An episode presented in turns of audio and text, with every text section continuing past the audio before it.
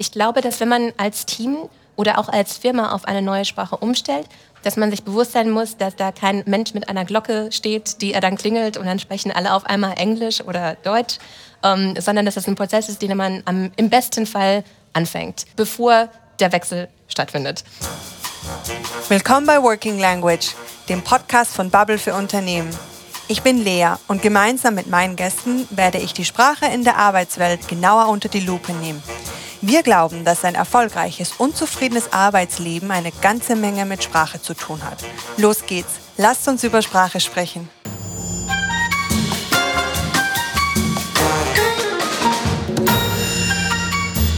In dieser Episode erkunden wir den sprachlichen Mikrokosmos in einem kleinen Team. Genauer gesagt in meinem kleinen Team. Dieses wird von meiner heutigen Gesprächspartnerin Thea Bohn geleitet. Mit ihr unterhalte ich mich über die Tücken digitaler Kommunikation und über die sprachlichen Eigenarten eines eingeschworenen Teams. Viel Spaß! Also das Gespräch heute ist etwas ganz Besonderes für mich. Mein Gast ist nämlich Thea und sie ist mein Teamlead. Und ob ihr es glaubt oder nicht, ich arbeite jetzt seit fast einem Jahr bei Bubble und ich arbeite jeden Tag mit Thea zusammen. Und heute treffe ich sie zum vierten Mal persönlich und zum allerersten Mal auch, zu, um miteinander zu arbeiten. Es ist total verrückt, oder? Ähm, und ich wollte dich gleich mal zum Einstieg fragen, Thea, wie geht es dir eigentlich damit, jemand Neues ins Team zu integrieren? Und das ist alles digital. Es fühlt sich an so ein bisschen, als ob man auf einem Schiff wäre und es ist Nacht und man hat den Radar verloren. Aber ähm, ich muss sagen, wenn ich dann zurück, zurückdenke, dass es mir tatsächlich so ging und ich so aufgeregt war, wundere ich mich, weil momentan ist es einfach normal und ich finde, es funktioniert total gut. Und wir haben so eine Art digitale Freundschaft aufgebaut, zusammen im Team, äh, die ich mir zu Beginn nicht vorgestellt hätte. Ähm, es hat sich alles sehr nervös angefühlt und es hat sich auch so ein bisschen angefühlt, als ob man ständig Bewerbungsgespräche hätte oder als ob jedes Meeting irgendwie ein Bewerbungsgespräch ist mit den anderen Teammitgliedern. Ähm, ja, und ich glaube, diese Nervosität haben wir aber so in zwei Wochen gut abgeschüttelt. Ja. Ähm, und dann haben wir uns kennengelernt, wie wir wirklich sind, wenn wir Up and Downs haben, wenn wir mit den anderen Teammitgliedern zusammen sind. Ähm, ja, digital war auf jeden Fall neu und aufregend und äh, ist jetzt aber einfach authentisch geworden. Oder wie ja. hast du es wahrgenommen, Lea? Ich habe es tatsächlich auch äh, zum ersten Mal digital irgendwo ongeboardet zu werden. War für mich auch total spannend. Ähm, und ich muss sagen, es genau wie du auch, also es war, ich war mega nervös am Anfang, wusste mich auch gar nicht, wie ich wirklich mich verhalten soll oder wie ich die Person mhm. mir gegenüber auch einschätzen soll ähm, weil da fehlt ja einfach so viel, diese Körpersprache. Was mag diese Person trinken? Trinkst du Kaffee am Morgen oder magst du lieber Tee? Also es sind so diese kleinen Dinge, die man irgendwie erst so im Laufe der Zeit da jetzt, also es dauert länger, jemanden so auf so, auf so einer persönlichen Ebene kennenzulernen. Aber du meintest eben auch, dass du so nervös am Anfang warst. Was waren denn da so die größten Stolpersteine für dich? Ich glaube, ich war nervös, insbesondere deswegen, weil ich unser altes Office sehr mag. Also man muss sich das vorstellen, wir waren oder wir sind bei Bubble 800 Menschen und ich bin schon fünf Jahre dabei gewesen, als du dazugekommen bist und ich habe mich unter anderem gefreut, dass ich dich ähm, ja, dass ich dir einfach jeden vorstellen kann und dass ich alle Wege mit dir zusammen begehen kann und dir zeigen kann, und dann pickst du dir die Leute raus, mit denen du zusammenarbeiten möchtest und so weiter. Und das war ja dann quasi digital nicht möglich. Und ich habe mir Sorgen gemacht, wie man die Informationen ähm, als Neuzugang am einfachsten findet. Denn normalerweise sind ja die kürzesten Dienstwege dann, wenn man einfach zum Schreibtisch überläuft. Und das war ja so nicht möglich. Das heißt, ich habe mich ähm, hingesetzt und wie du weißt, Lea, habe ich dir einen kleinen Roman verfasst mit allen möglichen Hyperlinks, wo du welche Sache findest. Und ich glaube, ich war vor allem nervös, dass du dieses Gefühl, gemeinsam durchs Büro zu gehen und Leute kennenzulernen, dass das äh, gut digital aufgefasst wird. Und ähm, vielleicht kannst du dich erinnern, ich hatte dir dann so, ich sag's einfach mal ganz provokant, Date-Vorschläge, also mit wem du sprechen solltest, ähm, zu einem Café oder so, einfach informell aufgesetzt in deinem Kalender, also als schon Meeting-Call. Mhm. Ähm, ich glaube, das war vielleicht auch ein bisschen seltsam für dich. Es hat sich auch seltsam für mich angefühlt, weil ich dann die Person, mit der ich gerne wollte, dass du sprichst, die aber nichts mit deinem Arbeitsbereich zu tun hat, habe ich natürlich auch angefangen und gesagt, hey, wir haben diesen Neuzugang leer und jetzt sind wir alle digital. ähm, und ich glaube, ihr könntet irgendwie was, ja, ihr könntet euch gut verstehen oder du könntest ihr noch irgendwie helfen. Ähm, hast du Lust, mit ihr einen Kaffee zu trinken? Ja, nein, vielleicht. Es haben zum Glück alle, die meisten Ja gesagt. ähm, ich muss ganz ehrlich sagen, ich jetzt als die neue angebordete Person, äh, ich fand genau diese Initiative total gut und ich könnte mir auch vorstellen, dass man das wirklich äh, weiter so weiter etablieren kann, mhm. dass man Leute wirklich diese Calls eben aufsetzt, äh, wirklich aufzwingt, weil sonst lernt man sich ja einfach nicht kennen in diesem Rahmen. Inzwischen geht's ja jetzt lang, langsam wieder, aber damals, also vor, vor einem Jahr, 2020, da war das halt noch nicht so. Ich glaube, es ist immer, ich glaube, es ist immer, wie du sagst, so eine Hürde, jemanden anzusprechen. Und in Person ist es vielleicht dann noch leichter, weil man dann, ich sag mal, dann läuft man dreimal am Schreibtisch vorbei und lacht sich vielleicht zu. Und so diese, diese nonverbale Kommunikation ist ja gar nicht möglich digital, weil man meistens in einem Call eingeladen ist äh, und dann entweder was sagen muss oder mit den gleichen Leuten zusammenarbeitet. Und wenn es ein ganz großer Meeting-Call ist, dann ist es ja nicht so, dass man quasi in einem Warteraum bei Zoom sich schon kennenlernt. Mhm. Es gibt so nicht dieses Gefühl, dass man gemeinsam wartet, dass ein Meeting begonnen wird oder gemeinsam hinläuft. Und genau. ich glaube, das sind so die Momente, die mir zumindest immer in der Vergangenheit, in der wir öfter im Büro waren, ja. ähm, dabei geholfen haben, Leute auch außerhalb ihrer Berufsrolle kennenzulernen. Mhm, ja. Und ähm, ja, das wäre einer meiner Tipps, dass man sich vielleicht, wenn man einen digitalen Neuzugang hat, wirklich einmal visualisiert, was so die Wege sind und die Dinge sind, äh, die man in einem Büro macht. Und dass man die irgendwie versucht, digital aufzufangen. Mhm. Genau. Ähm, und jetzt so auf Teamebene. Was war da so, was war da so das wichtigste Learning für dich jetzt? Hm. Ich fürchte, dass ich früher zu sehr vertraut habe, dass wir ein Team sind, nur weil wir zusammensitzen an einem Tisch oder nur weil wir die gleichen Jobtitels haben oder die gleichen Dinge tun. Mhm. Teamzeit war dann immer etwas, wenn wir gemeinsam unsere Syncs hatten. Also wir nennen es Weekly Sync oder wir haben es früher Weekly Sync genannt. Das heißt, wir haben uns nur einmal die Woche tatsächlich zusammengesetzt, um über Content zu sprechen. Und das ist einfach nicht genug. Und es ist vor allem nicht im digitalen Raum genug gewesen für uns und für unsere Arbeitsweise. Und deswegen, ähm, als du dann als dritte Person in unser Team zugekommen bist, und mittlerweile sind wir zu viert. Mhm. Äh, bald zu fünf. bald zu fünf. ähm, dann haben wir angefangen, uns jeden Tag um 10 Uhr einfach für eine Viertelstunde zu treffen. Und das war dann quasi so, es war das Pendant zu die Jacke anhängen, äh, die Tasche aufsetzen, Computer starten. Wir haben uns einfach gefragt, wie es uns geht, wo der Schuh drückt, ähm, vielleicht wollen wir arbeiten. Aber es war weniger ein Arbeitscheck-in, es war mehr dieses, wer sind wir, wie geht es uns.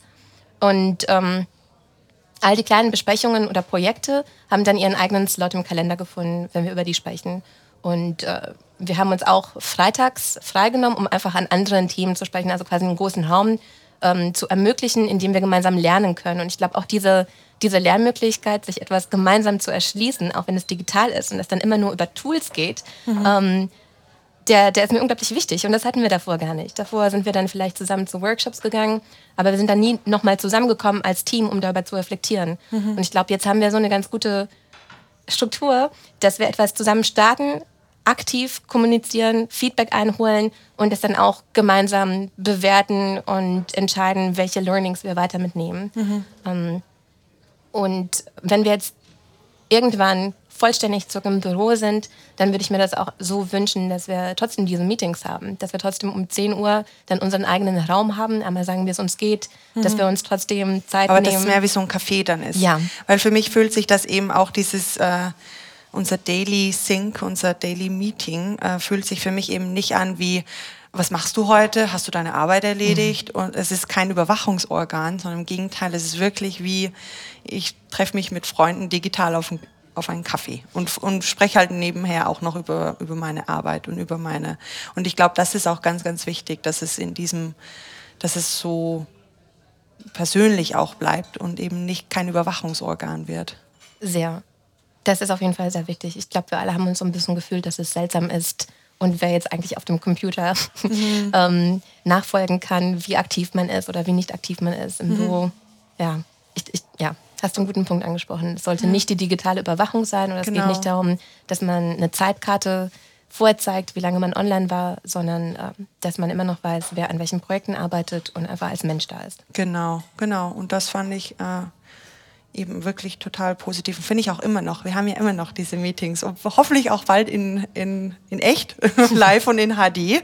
Ähm, und generell sind wir ja ein recht kreatives Team. Also wir haben alle, wir kommen alle aus geisteswissenschaftlichen Bereichen oder aus kreativen Bereichen auch. Und da ist auch der Arbeitsprozess meist ganz ein anderer oder auch der Umgang miteinander. Man umarmt sich viel oder man ist auch manchmal vielleicht dramatisch, dramatischer oder viel emotionaler oder nicht emotional, emotional ist so negativ behaftet, aber halt so, man, man geht auch mit viel Herzblut an die Sache ran. Und ähm, wie ersetzt man das am besten im digitalen Rahmen? Genau diese Prozesse.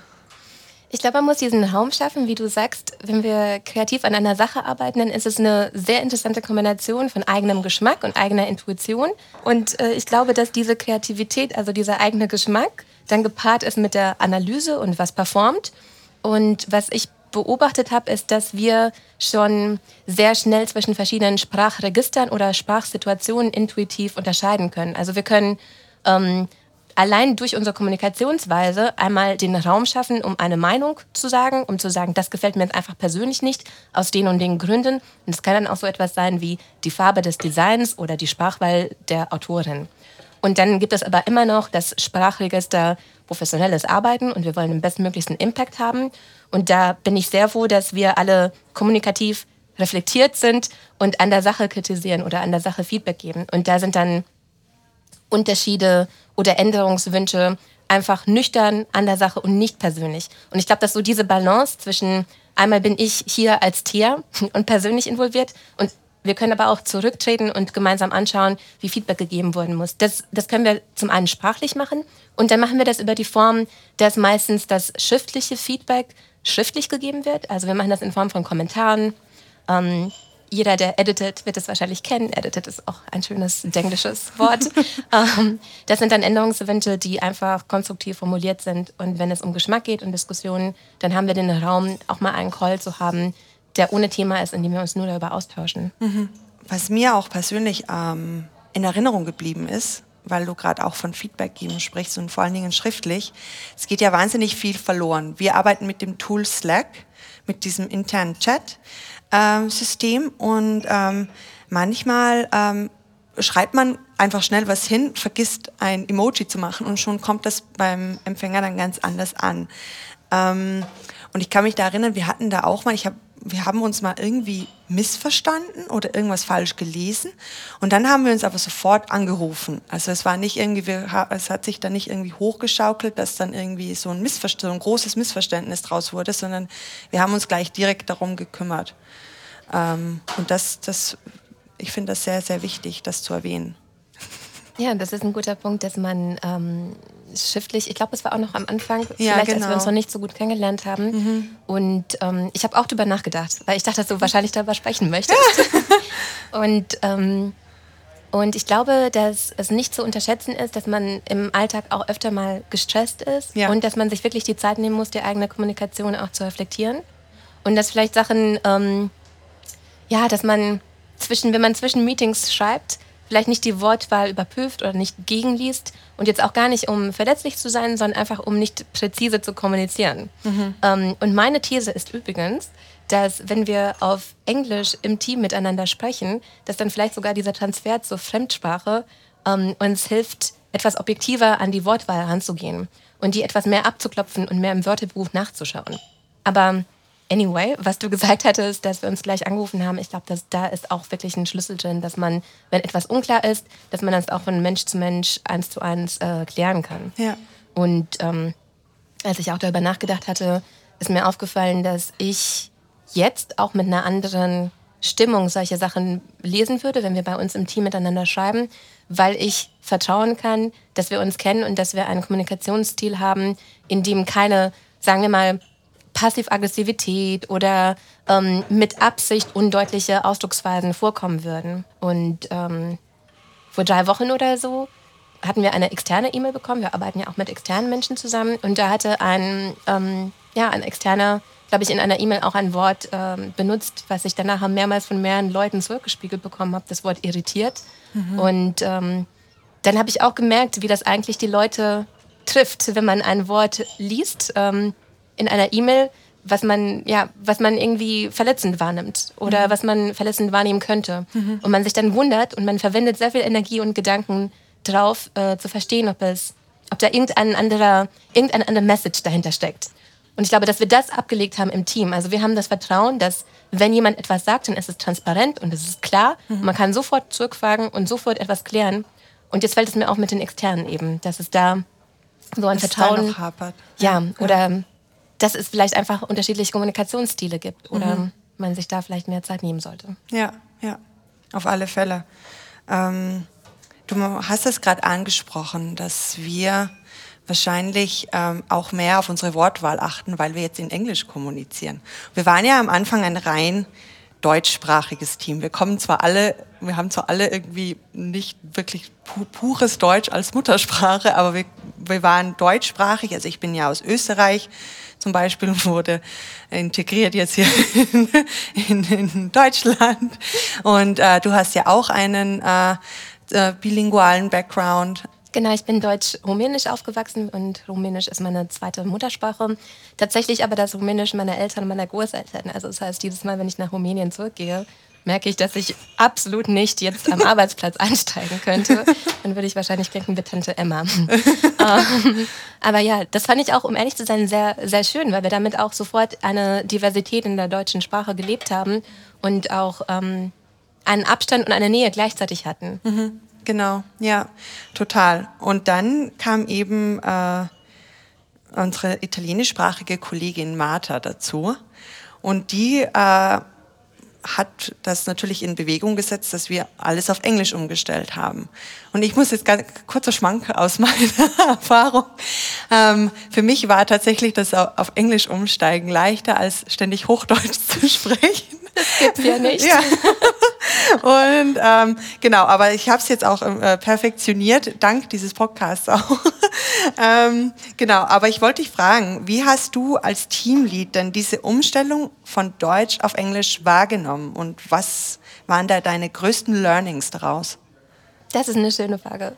Im Vorfeld ist es, glaube ich, so ähnlich wie der Umstieg auf die Digitalität, dass ich mir ähm, Sorgen gemacht habe oder Bedenken hatte die ich jetzt nicht mehr verstehen kann, mhm. weil es äh, nicht in, ja, weil es einfach nicht angetreten ist. Meine, Bedenken, meine Bedenken waren irgendwie, dass wir einen authentischen Sprachduktus, den wir uns jetzt irgendwie, ich sag mal, erarbeitet aus Absicht, den wir uns erarbeitet hatten und den wir jetzt auch ähm, gelebt hatten, dass wir, dass der irgendwie verloren geht oder dass es sich fremd anfühlt.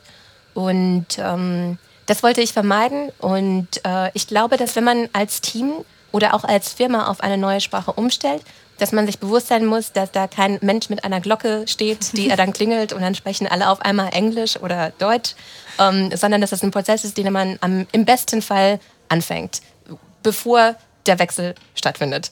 So, also einen Monat bevor Martha ins Team gekommen ist, ähm, hatte ich angefangen, all unsere Meetings zum Beispiel umzubenennen, dass sie konsequent Englisch sind, all unsere Dokumente übersetzen lassen oder selbst zu übersetzen, so dass so ähnlich wie bei dir, dass wenn du kommst, du bereits alle Informationen irgendwie nachlesen kannst, so dass Martha das Gleiche hat, den gleichen Fahrplan, aber eben auf Englisch und dass alle Anschlusspunkte oder Anschlusskommunikationen, die sie braucht, um ihren Job zu machen, dass die auch auf Englisch schon vorhanden sind, damit es sich nicht vorkommt, als ob sie dann jetzt noch die Kommunikationsleistung zusätzlich zum Onboarding ähm, gewähren muss. Und ich glaube, das haben wir ganz gut hinbekommen.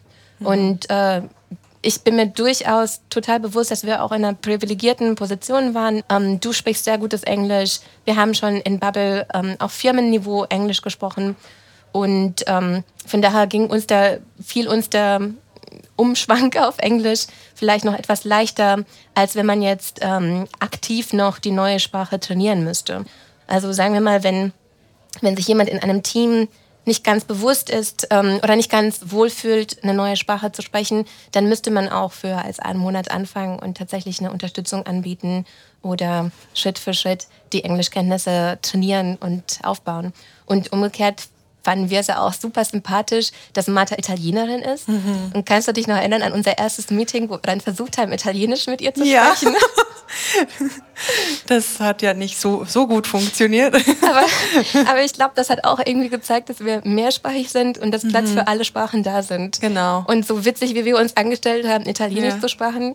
Also ich hoffe jetzt einfach mal, Martha kann ja vielleicht dann uns später berichten, ob es stimmt. Ich hoffe, dass sie sich dann auch nicht, sagen wir mal, schlecht gefühlt hat, dass sie nicht auf Deutsch sprechen kann, weil ich kann mir vorstellen, dass es ja auch irgendwie so eine emotionale Hürde ist, wenn man als fremdsprachige Person hinzukommt und weiß, dass die Kommunikation umgestellt wird. Also so eine Schuld würde ich ungern dann auch einem Neuzugang ja. ähm, irgendwie nee. suggerieren. Ich glaube, dass das nicht so bei ihr angekommen ist. Kann ich mir jetzt nicht vorstellen.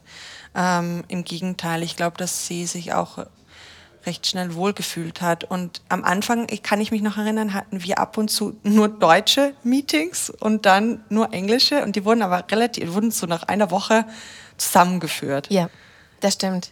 Ich dachte, dass es vielleicht äh, irgendwie noch eine Identität ergänzt oder eine andere Identität beibehält.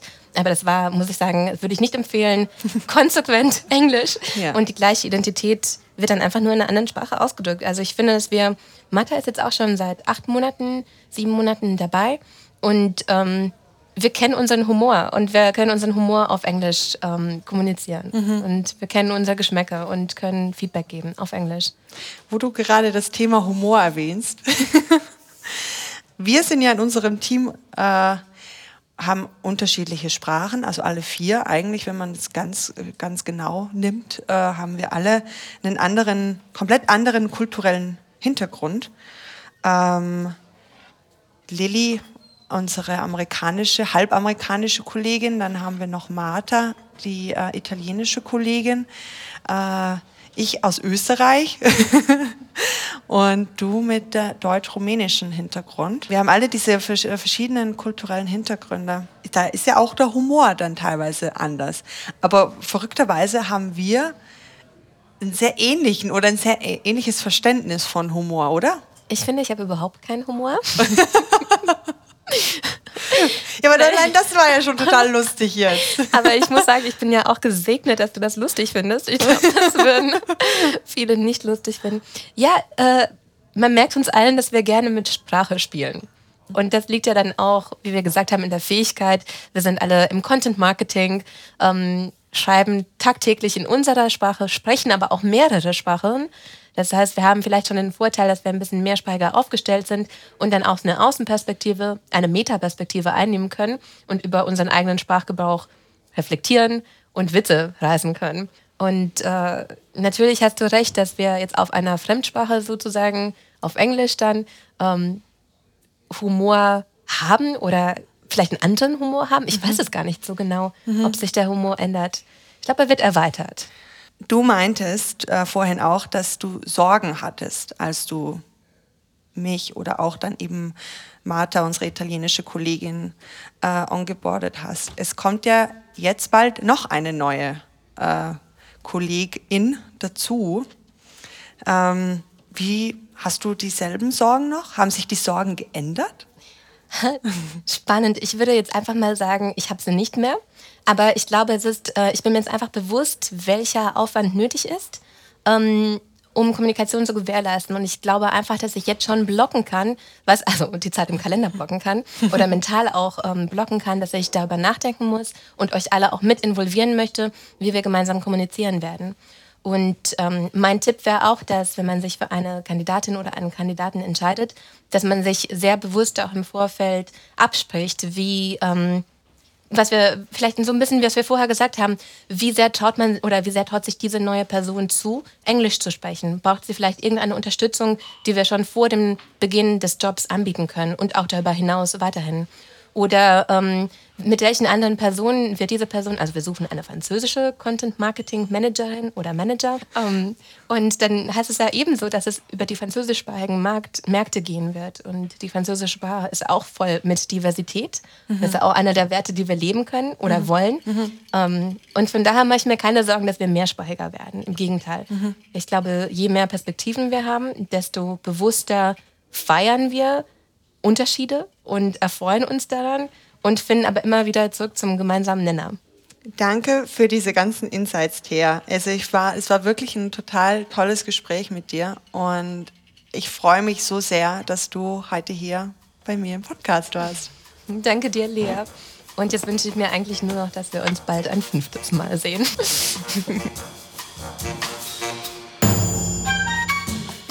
Das war Episode Nummer 3. Mit Thea habe ich über die Sprache in unserem Team gesprochen. Und ihr konntet hoffentlich spüren, dass es bei uns sehr harmonisch zugeht. Das ist leider nicht überall so, denn Sprache kann auch diskriminieren und verletzen. Und genau darum geht es in der nächsten Episode. Bis bald!